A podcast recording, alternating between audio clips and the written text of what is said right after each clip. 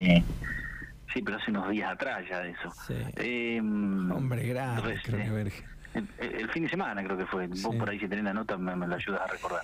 Eh, no, el personal El domingo, llamó. domingo a la noche. Ahí está. Se habrían reunido el domingo a la noche. domingo de la noche, ya, lo que pasa es que bueno, ya estaba vigente el decreto del gobierno provincial que establece el cambio de los límites horarios, creo que lo hablamos el lunes.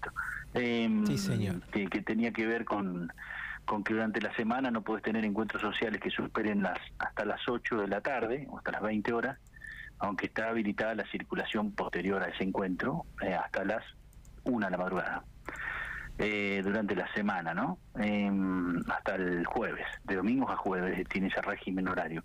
Viernes y sábado es hasta las 24 las reuniones sociales y la circulación permitida hasta la 1. Y ya después está prohibida el encuentro y la circulación, todo junto.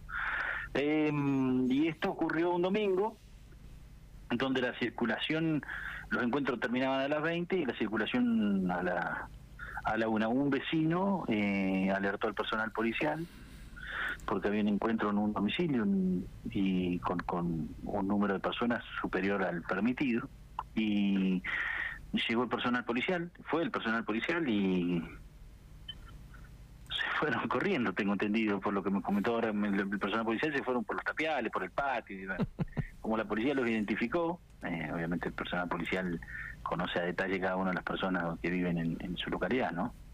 Eh, cuando las localidades son, son relativamente pequeñas y las personas por ahí son conocidas. Pará, la escena es espectacular, yéndote por el tapial, ¿no? Sí, no, no tengo mayores detalles, no quiero que por ahí alguno se sienta ofendido que no salió por el tapial, ¿no? Pero mm, sé que se dieron a la fuga, si se quiere.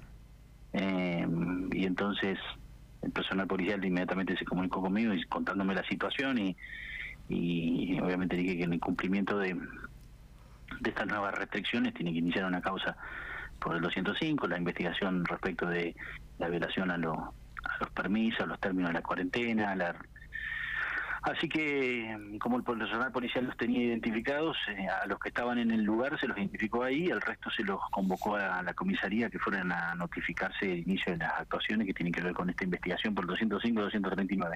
Eh, mm, imagino que en estos días me estarán llegando las actuaciones y le daremos trámite como a la otra voluminosa cantidad de causas que se generan por esto todos los días. Está bien. Y ahí está, habría estado el ruso Kroneberger, ese, por eso el título del diario. Creo que ya está notificado, sí, sí. Ajá, ajá. O sea, ya está notificado. Entonces, el personal policial en la misma noche, después que terminó con la, eh, lo que tiene que ver con las actuaciones en el, loga- en el local o en el lugar, eh, que era un domicilio particular, eh, citó y convocó a todo al, al- al resto de las personas que identificaron que se dieron a la fuga, así que tengo entendido que para la medianoche, sin, sin, sin temor a equivocarme, ya estaban todos notificados del inicio de las investigaciones. ¿Y qué le tenés que tomar ahí vos? Eh, eh, No, no, lo notifican de que... Ya está, 205. De- tal cual. Nosotros Ujú. después, como cualquier causa penal, citamos a la persona imputada, lo ponemos en conocimiento del hecho que se está investigando, de que sabemos cuál ha sido su intervención, que tenemos que probar que haya estado en el lugar,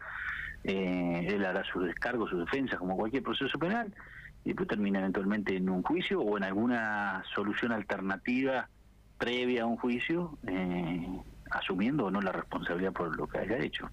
Bien. Bueno, Este es un delito que si bien es grave, tiene una escala penal que permite otras alternativas, trabajo en favor de la comunidad, reparación económica, eh, alternativas a una sanción penal como puede ser una prisión, aunque aún en suspenso eh, generan complicaciones de mucho tipo, ¿no? La, los procesos penales, aunque vos salga por ahí se le da liviandad a la pena en suspenso, ¿no? Eh, tiene consecuencias en otros ámbitos una condena penal eh, muy grave, como te puedo decir, consecuencias para viajar al exterior, consecuencias para obtener trabajo o empleos públicos, desde el más bajo hasta el más alto, consecuencias para conseguir trabajo común, ordinario, el, de- el privado, digamos, en una actividad regular, consecuencias para obtener matrículas profesionales, consecuencias para renovar un montón de cosas, ¿sí?